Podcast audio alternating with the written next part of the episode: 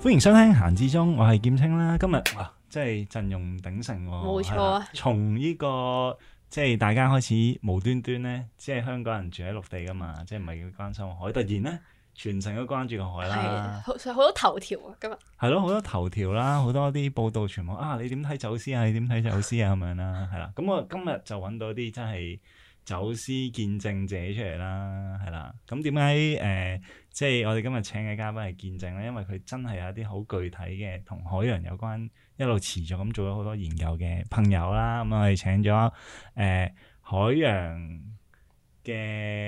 呃應該點解釋大家啦？係啦，我哋有個希文啦，海洋係係有入邊嘅係啦嘅。海豚保育學會，係海豚保育學會嘅朋友嚟嘅，咁樣就有希文啦，係啦 Hello 係啊，係啦，咁仲有阿 Anson 喺度嘅 Hello，大家好。係啦，咁阿 Christy 啊啦，我哋研冇究錯喺員度，三個咧，加埋我咧，就一齊講下海豚嘅問題，係啦，咁誒、呃大家關心個海啦，咁樣，但係其實即係大家都好關心走私啊。 嗯關心就知裏邊有啲命案啦，係咪？咁但係嗰啲命案其實一定唔單止係人啦，其實喺個海其實都發生好多嘅。尤其其實即係誒、呃我記得可能一個月前啦，其實誒、呃即係大家出過海去睇到好多啲走私嘅影響噶嘛。其實即係我哋可能人類又關心嗰啲，喂嗰啲誒凍肉會唔會誒運咗落嚟，我哋食食壞誒個胃家咁樣啦。咁但係其實對於海洋裏邊嗰啲生態或者生物，其實有咩影響嘅咧？即係嗰啲走私嘅活動咁樣。其實我哋真係呢單嘢未發生之前，其實嗯已經帶緊啲記者出去係睇 à. 啊呢啲嘢。，我知係啊。啊，原因就係因為佢哋就係出現喺海豚嘅棲息地入邊咯，嗯即係香香港嘅西水嗰邊。係同埋都唔係近期嘅事，其實都我哋喺好，我哋喺疫情開始嘅時候，已經喺北大嶼已經有好多嘅呢啲走私船，我哋都已經見到啦，係 keep 住都都冇乜人執法咁樣，咁、嗯就長期都喺度，就影響咗海海豚啲生境咁樣咯。哦，咁以你觀察，其實你見見到依類型走私嘅活動，即係好似越演越烈，而家好似成隊北洋艦隊咁樣嗰個情況，其實好係似幾時出賽船咁現咧？係啲彩係啊咯，好似爬龍舟咁樣喺度走係快咁樣，勁誇張喎，見到啲係片啊，幾時開始嘅咧？其實你有以你嘅疫觀情察，開始嘅時候，其實就已經越嚟越多咯。跟住開始其實就喺北大嶼先嘅，跟住之後佢哋就咧，呢就之前咧，我哋就留意到佢哋咧，就因為佢哋會有一句。可能有啲漁船咁樣啦，企晒喺中間有個 base 咁樣啦，跟住之後嗰啲走私船咧就拍住啲漁船咁啊，一一架一架漁船拍幾架走私船咁樣喎。嗯跟住之後咧，我哋睇我哋就會喺誒、嗯沙洲同古洲海洋公園咧，都見到佢哋喎，嗯有一邊衝嚟衝去喎，因為其實 sup- suppose 係有限速噶嘛，依海洋公園。係啊不過佢哋就一邊出嚟出去，跟住我哋走開始就哦哇，呢都幾都幾麻煩喎。但係點解你哋？哋會喺沙洲個海洋公園嘅？唔 通啊冇嘢，係點解會出現咧？可以 Dạ, 解我 哋唔釋。係做走私係嘅，係就係係係就係就係海豚嘅生態研究員嚟嘅，哦我哋平時 OK 就會出海一個禮拜出幾次海咁樣去做啲調查咁樣生態調查咁樣，哦所以就會去好多呢啲附近大嶼山附近嘅海域。咁就真都見到係第一身目睹喎，咁樣係咁誒之前帶記者出海，咁其實今日咧咪誒我見立場咪影咗張好似啲蒙面騎士咁樣，好似係琴日㗎，係嘛？係咪？尋日出咗張相係啊係啊係咧啊，其實係咪就係嗰一次係咪會見到呢啲團係啊係啊，哦係㗎，嗰次原來都已經見就到係帶走佢私出啦嚟，跟住就佢就影咗嗰張相。係啊，因為我哋都好近，見到佢哋，我哋都係喺誒大嶼山西邊有一個叫叫分流嘅地方，嗯同埋嗰度又又係有一個保護區，跟住又係目擊到、哦即係立場啊、誒 S S M P F P 好多記者一齊目擊到走私艇，跟住附近仲有一條海豚，哇哦但係我我嗰個佢鏡頭就係嗰日走私有六喺個分摩打流，影嘅原來喺六個摩打係喺船尾，跟住有隻海豚咁樣喺旁邊隔離咁係啊咯樣。嗰嗰張相就係另外嘅嗰。張我哋哦係啊近期啲影我哋哦做，未係啊但係嗰日佢哋其實都見到，不過可能哦可能佢哋執埋啲相未。哦，所以未立擺場出嚟嗰張係分流影嘅，分流哦附近係啦，哇！跟即住係講原來嗰我邊哦以為成喺沙洲龍鼓灘其嗰邊添，實基本上去到南大嶼去到索罟群島附近都有，因為其實圍住成個大嶼山，基本上就係圍住海豚嘅生境啊！佢哋轉咗哦位嘅，其實係。佢哋會轉位嘅。係咁，所以其實佢哋嘅活動係會影響到啲海豚。係啊嗯其實具體嚟講係點影響咧？即係佢咁啊，海豚喺誒呃水底游噶嘛，佢喺水面啫嘛，咁樣 你講起咁似某某發展商嗰啲，哦啊佢哋會走㗎係喎。咯，佢哋走啊嘛，填海唔會點影解響會佢哋影㗎，係咯。即係具體嚟講係點影響？其實就係嗰啲船咧，就見到有六個摩打啦，跟住之後就係每個三百匹咁樣，就每時速可以去到成七十海里咁樣。係啊，咁其係實啊其實七十海里快唔快咧？即係我喺度諗同平時嗰啲行高鐵係二咯百咁樣噶 嘛，係啦係咪？但係嗰個係公里係咯唔啊，係海里係海里海里海係里好似好好好好遠嘅即係時速可以以百幾公里。啊嗱，保護區咧限速咧就係十海里嘅。係咁如果大家有搭過高速船去澳門咧，咁嗰啲就四十海里度嘅。哇，佢七七十十啊！啊，係即係哦你諗下，如果特海豚嘅速度同埋高同埋呢啲走之船嘅速度比係就，基本上海豚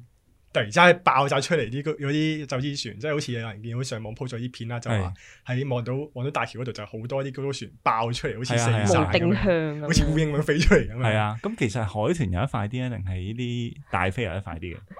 嗯即係海豚快極都唔會夠佢哋快嘅，啊咁啊因為係同仲要仲要佢哋係好好係啊奧運啊選手都唔得。係係啊奧奧運運選選手 手都應該搞唔掂喎。咁咁啲海豚會唔會即係唔知？因為有啲譬如有啲雀咧，佢哋中意追船尾噶嘛。咁海豚又會唔會追船尾㗎？應該好難。佢哋佢哋會去追，佢哋會可能會去嗰啲漁船捉緊魚圍網嗰啲船嗰度揾嘢食啊啦。不過佢哋就唔會追呢啲走私船走之就唔前會呢嘅啲船，佢哋 OK 基本上佢哋喺度，佢啲海豚都走夾唔透啦。哦咁係你你海因豚為都走夾唔透啦。因為係嘈啊，係嘛定係乜咧？佢即哋係點解會會覺得嗯，即係覺得係點嘅咧？佢可哋能會鏟傷佢哋咯。佢哋有船葉啊嗰係啲係咧，之前都有試過，有啲海豚其實就係俾啲誒小艇，又係可能大澳對開嘅嗯啲船葉打傷，即係可能佢個尾巴係呃誒解有開咗。有五個傷大嘅傷口，哇有啊好似骨就咯會斷咁樣咯，係哇，好恐怖哦啊！我記得嗰好張似相睇過啊啊，相睇過嗰張相。好痛心㗎。睇完而呢家張啊係係係啊嗰，排都好 hit 嘅嗰陣時。咁嗰陣哦，呃譬如呢啲咁樣情況嘅，咁咪會有機會死咯。嗯，同埋佢啲噪音都好大影響啦，因為幾十架船嘅摩六每架船六個摩打嘅噪音喺海度，所以其實海豚係靠聲音嚟去導航噶嘛，係即係佢哋有回聲定位咁。如果你咁咁多噪音，你想像佢哋基本上係好似慢咗咁樣咯咁勁嘅，佢有回聲定位嘅，即係佢其實我成日都聽咧，就係話誒海豚係一啲好靠聲音去生存嘅嗯動物嚟嘅，係啦。咁誒、呃即係如果你想像佢嘅世界，就係佢會好靠啲聲去揾嘢啊，嗯去生活咁樣。但係具體嚟講，其實呢一啲誒、呃即係我哋講可能走私咁樣嗰種，即係咁大規模咁樣喺佢哋個即係 overlap 咗佢哋個生活圈咧，其實會即係你覺得對佢嚟講誒，即係帶嚟咩潛在影響嘅咧？我覺得佢譬如誒、呃日日都有呢啲咁啊嘅嘢喺度穿出咁住，咁如果係你哋都覺得，唉呢、個香港嗯呢個地方誒、就算有幾多好嘢食都好，都唔啱佢哋，可能就嗯再去到第二啲少啲船嘅地方咯。嗯所以即係長遠啲咯，長遠啲可能就唉佢哋就覺得誒呢度放棄佢，咁下一代咪會哎誒知知唔知呢度係就嗯 冇有好嘢食嘅。 哦，即即係搞搞彎咗本身佢嘅生活嘅，即係就好似你想像你屋企突然之間每日都有十幾架跑車衝入嚟，喺度跑嚟跑去，哦嗯係咁啊冇定跑車冇定向，突然之間唔知幾時出 定現咁係樣。我住旺角居民有個經驗咧，就係、 如果你誒、呃即係未封關之前咧，其實嗰係啲拖劫啊係啦，佢都好多叫佢自由行咧。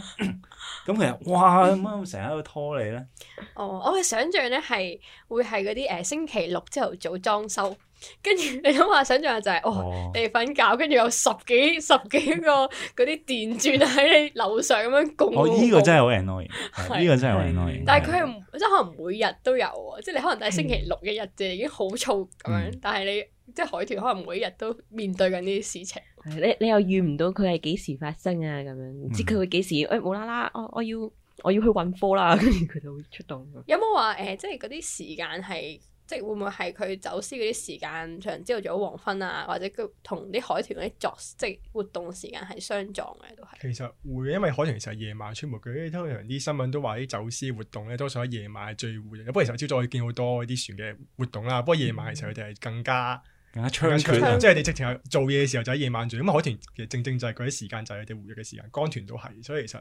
基本上都會重疊晒咯。哦，咁啊真係好大影響喎。係啊，係咁所以就誒、呃我估其實大家可能去關心走私嘅時候咧，可能將成件事可以睇得再闊啲啦，再闊啲係啦。拉闊嘅畫面，咁即係好多嘢死噶嘛，咁其實即係其中一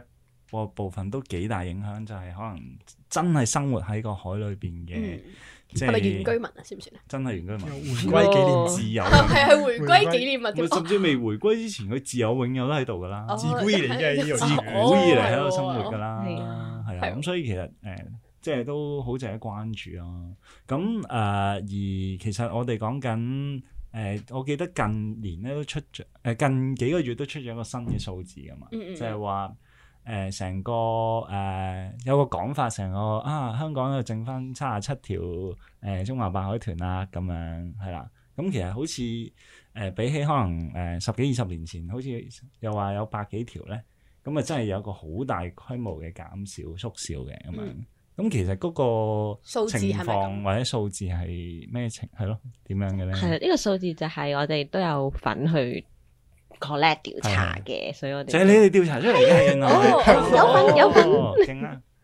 因為我哋平日就去揾海豚，然之後就會 count 佢哋啊，嗯誒記錄佢哋喺邊度啊，跟住又會應下佢哋咁樣。咁所以即係呢個三十七就係講緊平均每一日啦。如果你喺嗰年出海，嗯就有機會會見到。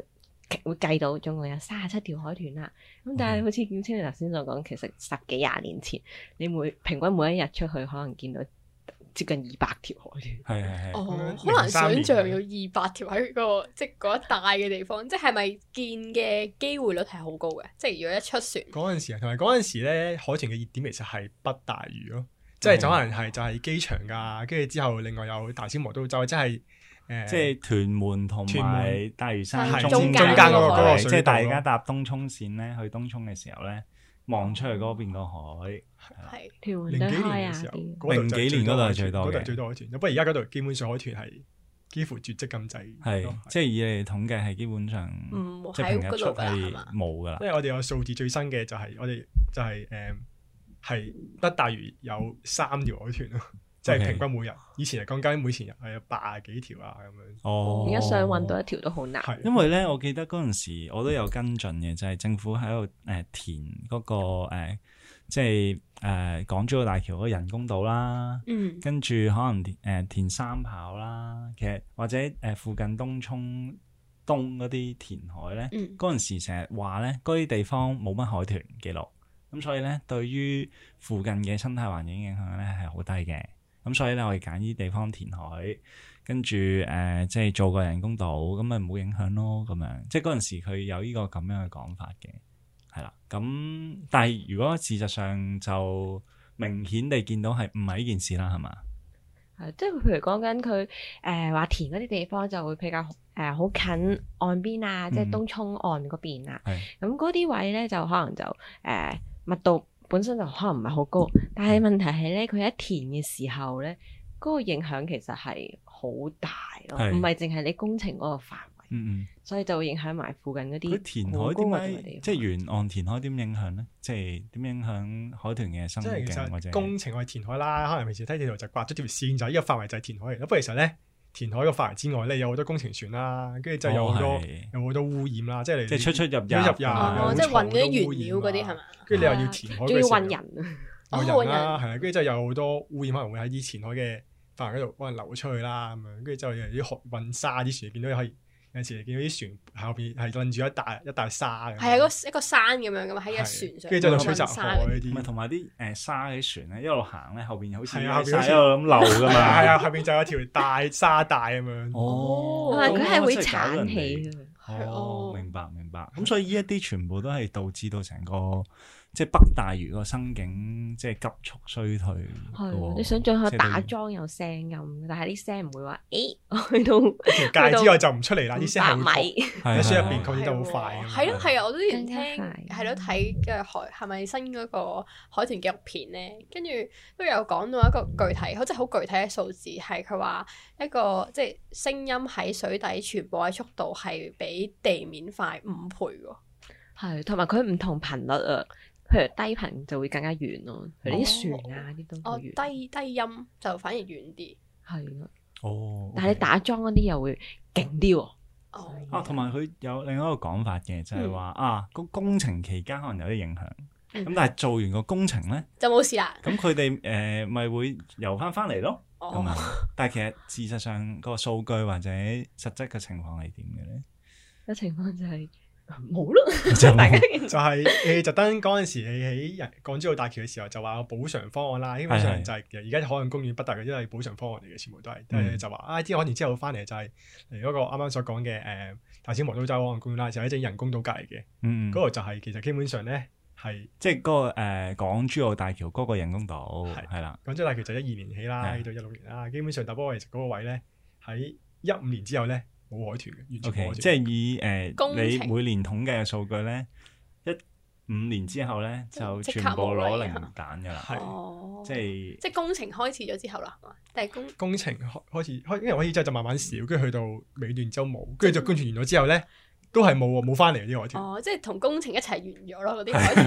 係係哦，咁完全打破咗本身嗰個填海，即係純粹工程施工期間影響完哦就會我我恢知復生境嗰個嘢。我知點解佢話冇影響啦，即係因為真係冇海係豚，所以冇佢係冇晒睇嗰度位。同埋甚至乎咧，佢起完港珠澳大橋咧，就迫不及待咧，就直接起三跑喎，即係連俾佢休，即係俾佢個海豚海洋復原嘅時間都冇喎，哦係即係直接就一一波接一波咁樣起，就沒完沒了咁樣咯。 O K，咁所以哦，就導致到而家咁嘅情況，係啊，咁誒、呃即係因為其實大家係唔會聽得明好多時候呢啲工程嘅語言噶嘛，因為嗯好多呢啲誒工程，尤其做啲環評咧，就會講到係冇一啲唔能夠接受嘅影響噶嘛。喂，但係如果你話成個海域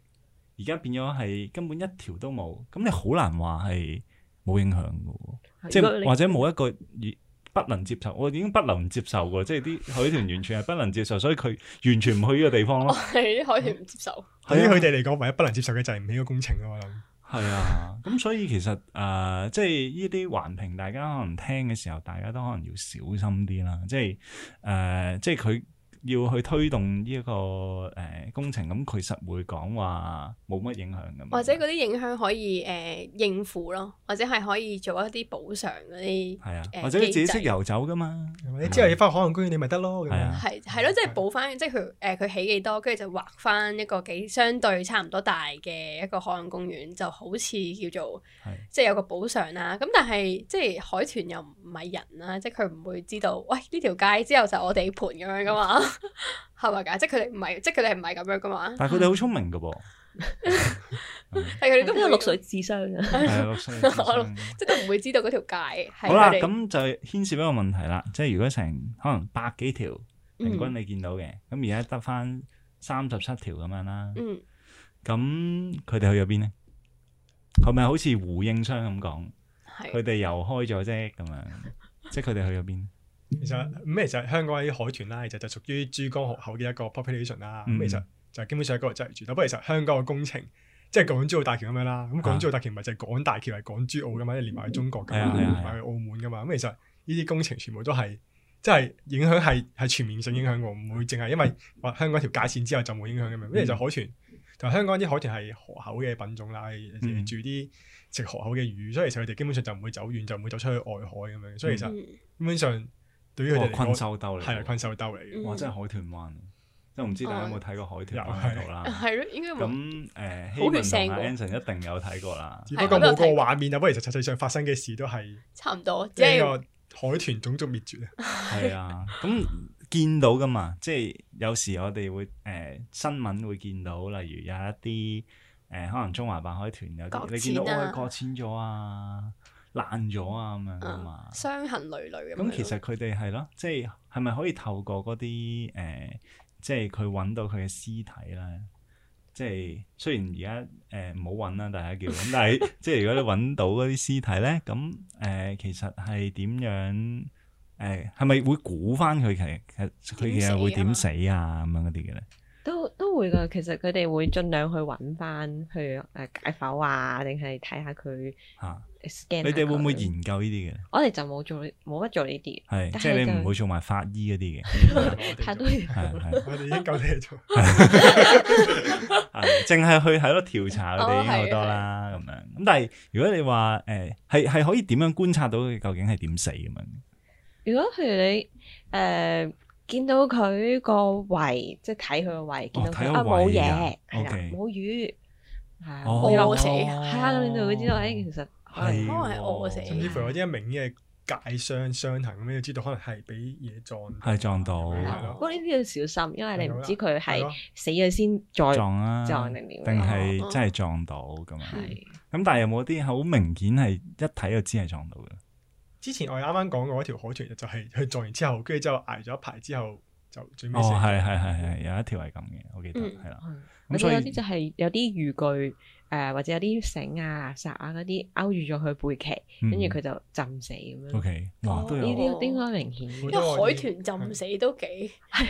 啊，嗯真戲係劇性嗰呢件事，係啊因為其實海豚都係貝類動物嚟嘅，同我哋一樣都係喺水面呼吸嘅。啊所以係喎唔係所大以唔係係魚。佢唔係魚嚟嘅。但係其實佢啊咩啊？佢即係喺個海，即係佢生活喺個海度噶嘛。但係佢竟然俾個海度即係浸翻死咁，係啊因。為俾嘢勾住。係啊咁有冇人誒鬧到佢鬧死咗佢嘅咧？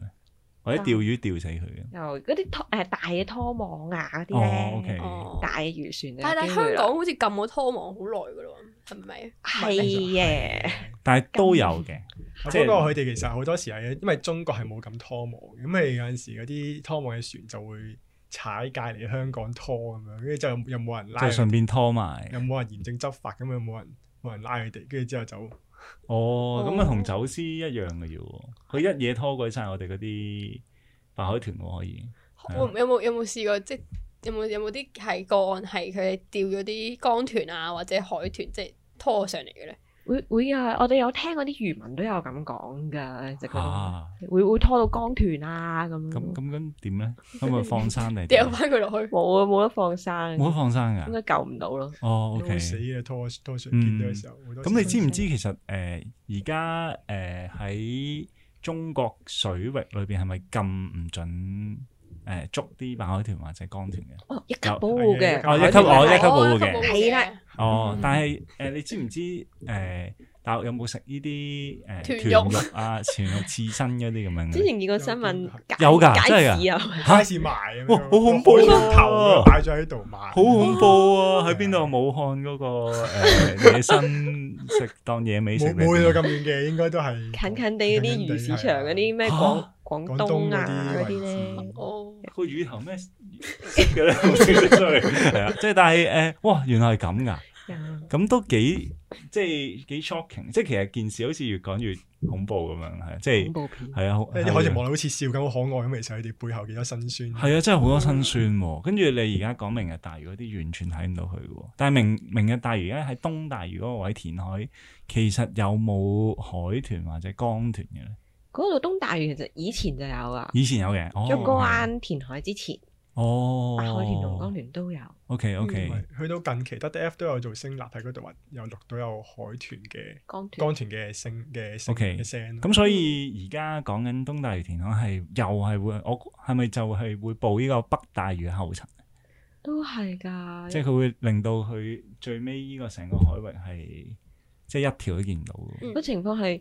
我我哋頭先講緊誒港珠澳大橋啊，或者嗯三跑嗰啲啦，其實佢嘅影響係唔係淨係係嗰個工程 footprint 嗰度咯，而嗯係嗯再更加遠大，係誒、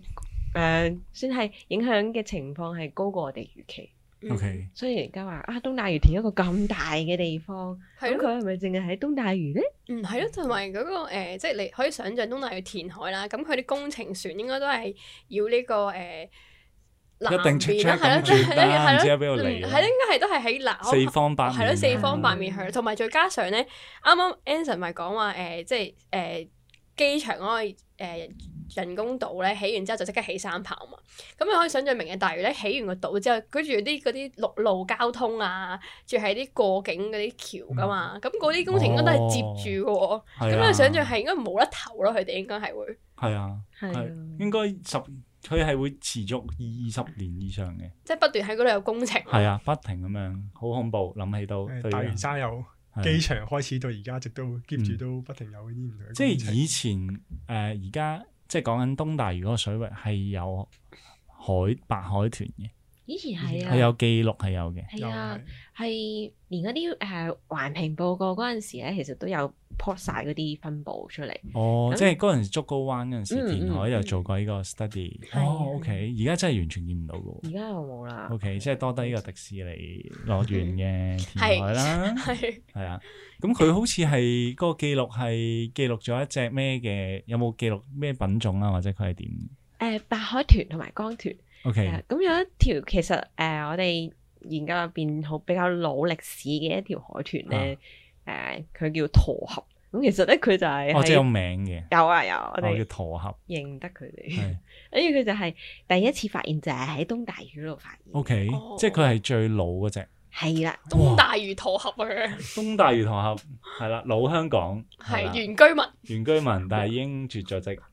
即係佢而家仲冇，已經唔再喺唔喺嗰度生哦喺香。生港而家好少見啊。活 OK 曾經有一次喺喺大陸水域都有見過， OK，即係阿陀峽，係啦，陀合。但係點解你合會集知道佢哋喺度走嘅咧？即係邊度走嘅咧？唔通你裝晒啲即係誒智慧手帶 啊，定係啲咩？即安心係出行呢個係出啦行安心係咪安心出行 咧？整咗。 嚟咗大小安王都心出 團，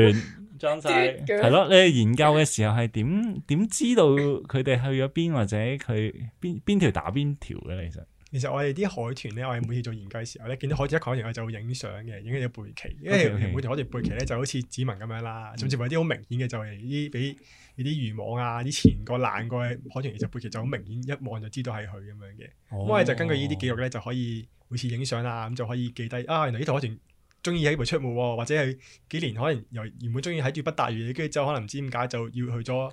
西，可能去咗去咗西大嶼住咁樣，咁就其實我哋就靠個背鰭嚟影佢咯。即係所以其實係每一條都影到嘅。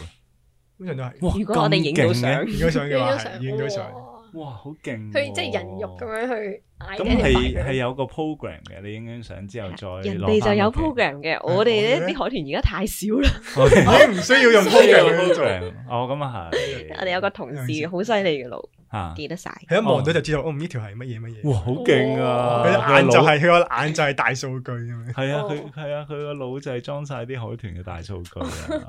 咁樣希望佢唔好移民啊。唔係希望唔係應該係話誒，好彩即係海豚唔識私人條例咁係啊，係啊係啊係 啊，佢應該會誒話喂點解你成日喺度監控我？嗯係去到邊你都知嘅。係咯 係啊，咁就我原來係咁研究嘅，係啦，跟住就會得出呢個數字，即係可能平均一日就會見到。幾多咁樣係啊？咁其實我哋成日，我覺得都誒、呃我有興趣嘅就係誒喺海洋公園見到個海豚咧，同出邊見到即係即係喺海上面見到個海豚，其實有咩唔同嘅？好好唔同喎。即係我唔知，我唔得知幾有咩唔大同咧，品種應該都唔即係同㗎有嘛冇性格、性格啊，或者哦啲咩，即係行為係咪嗰啲咧，會唔會即係好大分野？因為你見嗰啲海洋公園嗰啲識救人噶嘛，哦，係啊，嗰其啲實係被訓練到即刻做呢個件事俾你睇啊。哦，救完人先有嘢食係㗎啊，嘛。佢唔做就冇飯開咁哦樣。因為即香即港即係野生嗰啲就唔識救人嘅，係嘛？係佢佢唔識定 係佢都會救下，佢自己佢有外國有興啊趣有興趣 就救。佢唔需要唔需要哦，俾人逼咯，同埋香港係唔同品種嘅，我可能嗰啲嗰啲就係平鼻海豚嚟嘅，咁就係 bottom nose dolphin 啦。香港嗰啲就係中華白海豚，即係嗰啲佢嗰啲海豚咧就係全部都係灰色嘅。我哋嗰啲咧就年輕嘅時候灰色，大咗變粉紅色嘅， ，OK，所以其實個樣都係完全唔同。嗯嗯，個性格都唔同啦，係咪？性格係啊，海洋公園嗰啲一定係內向好多，同埋開始係嘅咩黐線。哦，係係，係成日都話會變黐係線。咪有要啲打撞嗰啲牆鎮靜劑咁樣，定係嗰啲令到佢哋呃誒？因為我聽之前有聽過，好似話佢哋海洋公園入邊嗰啲濾水器好嘈咧，跟住其實係令到啲即係海海豚好大壓力咁樣，所以佢哋要唔知俾啲咩藥佢，令到佢冷靜啲咁樣㗎嘛，係咪㗎？其實就算你睇表演拍手，其實佢都會佢哋都會覺得好嘈。你覺得你本應鼓勵佢，其實佢係哇你唔好再嘈我啦，我好辛苦啊已經咁樣。 OK，係其實等同於而家嗰啲走私船咁樣，哦，係係啊咯，咁面咁樣講又好似差唔多，啊都 係即係其實會有誰比誰高尚啊！而 家即係你你鬥個慘場場內場鬥慘外，啊鬥慘，其實都係面對好大嘅哦一啲壓聲迫啊聲音嘅壓迫喎係。不過始終我哋都會講話，誒、你喺出邊你都仲有自由，仲有得救，係就係仲有你嘅生活，仲你有仲可以位生走小朋友，咯係係啊之前唔知有冇留意啦，海洋公園就有單新聞，就有記者去睇幾蚊幾條海豚喺度撞牆咯，哦啊係咁冚冚得埋牆咁樣咯，就係哇！但係好多即係好多人係即係記得海豚或者見過海豚係喺海洋公園係啊，噶嘛，但係呢個係完全係令到佢哋本身嗰啲想幻像 想係幻想破滅。其實我估我估都破滅咗一段時間㗎啦，即係。哦係我我見可能呢近十年其實都幾多對於圈養式嘅、嗯即係海即係海豚嗰啲動物園啊係係啦咁樣嘅有好大嘅反對聲音嘅、嗯原因就係其實佢可能真係唔係一種俾你可以圈養嘅生物咯，係啦。係啊咁但係而家個狀態就係、就算你喺海，其實都面對好大嘅一啲危機或者處，即係係咯，即係誒好大你嘅生生境嘅影響。即係就係一種以人嘅啦，喺海同陸地，即係海嘅海豚啦，同埋喺海洋公園海豚都係一種俾人好似當係一個人係至高無上，又可以點樣搞你就點樣搞你嘅一個一個嗯一個視覺咁樣咯。我覺得係，即係就嘅權力架構就係嗰啲人就係高尚嘅，即係我係你喺海洋公園，我就要你就要聽我話，咁你就係乖啊，你就做好嘅海豚啦，咁樣嗯。咁樣咯。但係呢個 point 咧好難，我覺得有時幾難咧喺個社會或者公眾咧去接受嘅，即係例如你講嗰種可能城市發展同生態之間嗰、個即係誒、呃共生嘅關係，嗯或者誒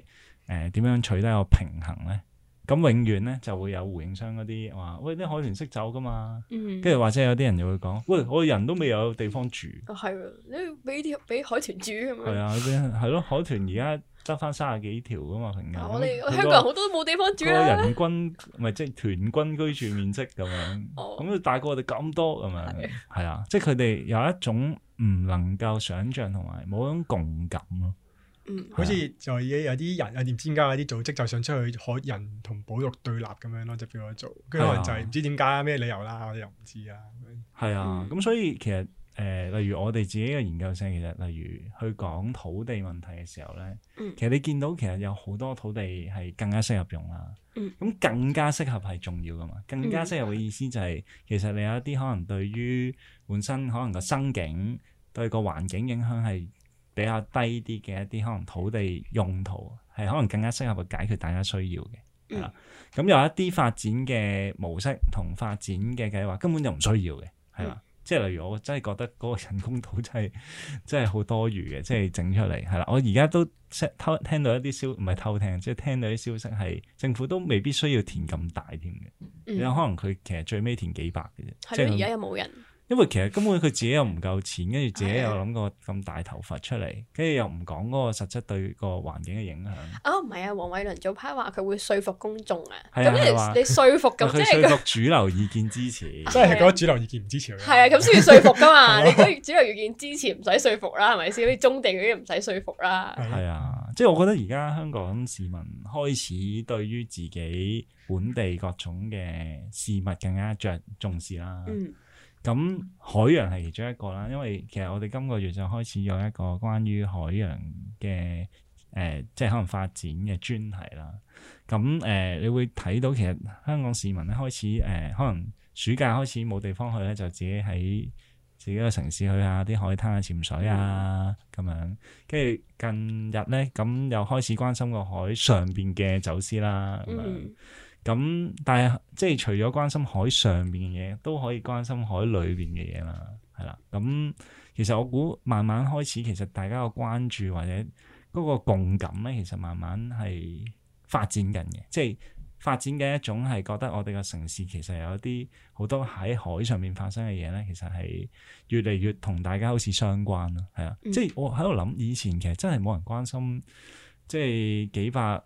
海即係海里範圍咁樣嘅走私嗰啲情況嘅喎，咁啊佢有佢走同佢有咩關係？而家會關心嘅，嗯即係其實有啲，我覺得係咪有啲變化咧？即係喺尤其呢幾年對於可能海洋嘅生境啦，以至係咯海洋嘅議題上邊，你哋嘅觀察，我觀察都覺得係，即係譬如我哋有做開教育啊嗰啲，嗯都覺得咦深耕其實都會即係令到多啲人係小朋友又好，嗯即係年輕人又好，佢哋都會慢慢就會有嗰、個、即係保護環境嘅意識。咁佢開始做保護環境，咁就啊動物啊，誒、唔同議題啊，佢哋都會關注咯。即係嗰個共頭先你講嗰個共感，就係覺得誒、哎其實個海唔係就係純粹係個海，其實都同我有關嘅。嗯，即係都會誒個海差海豚差，即係個海差啦，海差即係其實個生態大環境差，咁你就會誒、呃可能發現到哦，我哋嘅生活譬如氣候啊，好多水啊、食物啊，其實都係拎翻落我哋自己度。嗯嗯最最簡單咁講啦，即係海洋污染咁樣啦，就聽落好似好遙遠，唔關你事咁樣。其實，不過其實我哋食嘅魚咧，全部就係食收就係、吸收晒啲海洋污染，我哋食嘅魚咧就係食翻啲污染，之後我哋都係自己受翻。所以就係基本上我哋係生下本嘅，其實我哋都係地球食物鏈食物鏈嘅食物食係食物網、食物鏈啦，一係部分啦咁樣。係啊係啊，咁其實我哋大家都係，即係我哋做嘅嘢都係會受翻嘅最尾，我哋始終都係一個地球生活咁樣。嗯，譬如你即係街市見到嗰啲魚咧，其實就係海豚食嗰啲魚係咯。咯，係即係係海豚 可能有好多就話啲 B B 生養唔大，可能就因為有好多嗰啲重金屬啊嗰啲咁嘅污染啦，咩、就令到啲 B B 夭折率好高，就係話有其實基本上咧香港嘅海豚咧統計就一一半兩嘅 B B 咧兩歲以之前就會死噶啦。咁、我哋都食嗰啲魚，魚嘅時候咧，咁我哋嘅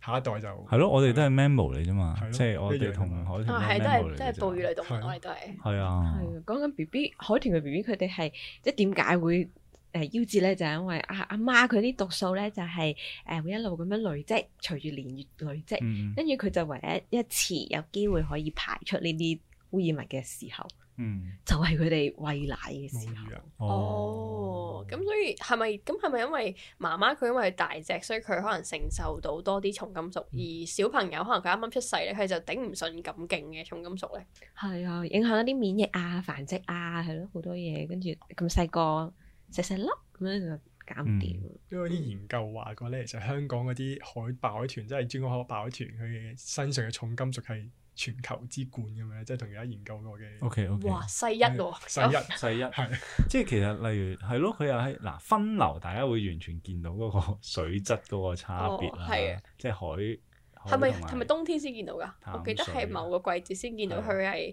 誒深即係清水同埋啡色嘅水，啊所以嗰度先叫分流嘛。係啊？係跟嗰住啲就珠江口去到誒、呃大澳嗰邊，就係受住呢、個誒、呃走私船嘅困擾啦。嗯，跟住大嶼山北邊咧就三跑啊、人工島啊咁嗰啲工程啦。咁佢一定唔會又去荃灣嗰邊啊啦，嗯因為荃灣個海係應該 係你行過都知啊 啦。係啦，唔知 即係聞唔聞到嘅即咧？係只係海之戀 咯，只可以咁講係啦。咁跟住東大嶼其實已經係零啦，係咪係零咗零咗一段時間啦？咁跟住佢係咪比較多就係真係大嶼南咧？如果咁係啊，講，大魚係啦啦，即係講緊索罟群島啊、長沙對出嗰啲位啦，咁樣係啊，哦分流誒嗰啲石壁對開啊，都分流都多石嘅壁對都好多開。嘅分流，哦，跟住過去到分流，去到祖群島嗰嗰附近嘅水域咯。 OK，就但係嗰度都開始嚟最西嘅，南係咯嗰度就係咯，而家開始有啲係咯越多啲高啲走私船咁樣。係走哦私船啦，仲有啲係咯，同埋我哋之前都有講過，政府即即有個未來發展大嶼山嘅計劃啦。咁但係啲旅遊嗰啲旅遊化嗰啲嘢，你可以想象，即係如果旅遊化，咁你唔係就係陸路噶嘛，你嗰啲遊艇啊，嗯嗰啲可能都喺嗰度出沒噶嘛。咁可能哇，佢連即係最後一塊綠唔係海即係唔係綠正島土係咪淨係淨海正都冇埋係咁啊，索罟樣都群島搞水療，跟住咧誒，即係長沙咁樣嗰度啲係水口嗰啲咧，成個咧，其實你可以想象未來好似泰國嗰芭提雅咁樣，跟住咧勁多啲水上活動又喺喺誒，即係喺嗰個附近嘅水域喺度玩玩嗯玩玩嘅，係啦。咁其實個對於即係佢無日無之嘅喎，即係嗰啲影響嗯係係啊，即係其實嗯政。府仲話咩北咩北發展南保育咁樣噶嘛？係啊南保育係保育啲遊客咯。係啊，係啊，咁就即係你見，即係其實咁樣就會好立體咁樣講到本身可能誒、呃我哋講中華白海豚咧，尤其佢嗰個實際嘅處境咯。咁佢哋誒，即係成日有個講法嘅，啊，佢哋會係咪會遊走去其他地方生活咁樣？咁誒、呃你誒、呃即係生境回復翻，咁咪會遊翻嚟咯，咁樣係啦。咁其實佢係咪一種咁樣嘅生物嚟嘅咧？即係可以遊得好遠咁樣，跟住佢上佢哋其實就即係，但係之前本年都有講，即係海界啊嘛。係係係香港即係西邊，其實就係駁住大陸水位啦。咁就係港珠澳大橋嗰啲嘅。啊嗯，咁但係其實嗰邊嘅海豚數字都係跌緊嘅， OK，嗯都係講緊啊由誒、呃、幾年前千幾條，而家係跌得跌到得翻六百幾條，嗯，哦，咁佢速度係咪同香港差唔多？即係佢跌嗰個速度。都係嗯累近嘅。都係所以其哦係實因為哦如果啊，又一半喎，冇咗一半喎，成個係咪因為嗰邊發展都勁咧？即係係啊，即係係嗰邊都有發展香港嘅填海咁樣，即係例如港珠澳大橋啱啱講過，基本上就係連住中國都係填海，係係啊。嗯，啊哦咁所以其實我哋嗰度係冇游走咗去人哋嗰度，令到佢多咗咯。係其實大家嗯一齊笑咯係啦，一齊笑。一路咁 drop 緊，係啊。咁所以其實呢個境況，我估其實大家可能真係平時冇乜機會留意到嘅，係啊，即係係大家啱啱開始關心海上面發生嘅嘢咧。嗯咁其實咧，先開始慢慢注視到咯，分分鐘都注視唔到嘅，因為其實我記得係與海洋為友，其實一個月前都出咗條片去講走私嘅，其嗯實跟住走私係點樣對於本身啊、即係海豚嗰個影響咁樣啦，係啊，出咗啊，係啊，咁但係嗰陣時咧，其實唔係引引起好大嘅關注嘅人物，嗯即係可能都有啲人留意到啦，咁有啲記者留意到啦。少少 share 咁樣。係啊咁好多人睇嗰陣時，而家就應該係啦，咁就慢慢又帶啲記者出去睇到啲走私啊，跟住又上咗呢、個誒、呃、東方頭版啊，咁到到而家咧，你見到其實成件事又慢慢形成誒、呃有個都幾強嘅公眾關注嘅，咁所以其實我估嗰、個誒、呃、關注點咧係可以再闊啲，點樣去睇到其實成個香港個海洋嘅環境，以至於可能裏邊嘅生物其實實際嘅處境，我覺得都係一個。例如除咗你話打擊走私咁樣之外咧嘅，即係我哋要睇到嘅一個問題咯，係啦。咁呢個係誒、呃我哋都係希望，例如今次我哋本身誒、呃今個月做嗰個海洋嗰個專題咧，想帶到誒、呃、強化到大家對於香港其實係有一個海洋空間意誒、呃即係個情況咁，同埋個海洋空間大家點樣可以有翻個意識去關注嘅，係啦嗯。咁呢個係。即係希望我唔知啊，即係誒誒，即係好似個海真係誒同你好個生活好遠，但係其實真係唔係即係咁遠咯，係啦。咁好啊！今日我哋即係好高興邀請阿希文同埋 Anson 上嚟啦，係啦。咁我哋可能誒、呃之後其實誒、呃因為大家可能都係個誒海、與海洋為友個工作小組裏邊噶嘛，即係有哇發現咗一啲今次係做咗單大嘅啦，係咪先？即係呢、個。走私咁樣，帶啲記者出去睇咁樣，係啦。咁係咪仲有其他啲工作嘅咧？其實係啊，我哋譬如誒、呃有有一啲聯署啊嗯咁樣咯。因為我哋其其中一個聯署咧，就係、誒、會反對地政佢哋喺誒長沙嗰邊咧就鋪電纜就撞正江團嘅高峰期， O K，就希望佢就可以即係撤回呢樣嘢啦。嗯咁第二個咧就係、另一個聯署就係九月三十號就會截止，就希望可以擴大保護區咯。嗯，始終咧即而係個海家岸保護區啦。係而家得三 percent 唔夠。嗯，嗯咁個海咁大，咁但係其實入邊有好多好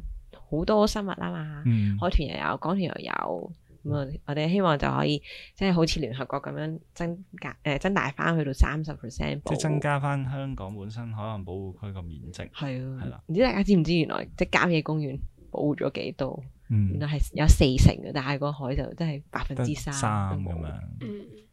咁所以就誒依個咯，係啦。即係我覺得呢個都重要嘅，即係你點樣去保護本身嗰個海洋嘅，即係一個可能誒、呃保保護區俾翻一個唔係幾影響佢哋棲息嘅環境啦，係啦。咁但係都會同樣牽涉一個執法問管題理啦。係啊管理問題啦，係啦嗯，即係你見呢個走私嘅事件咧，其實你見到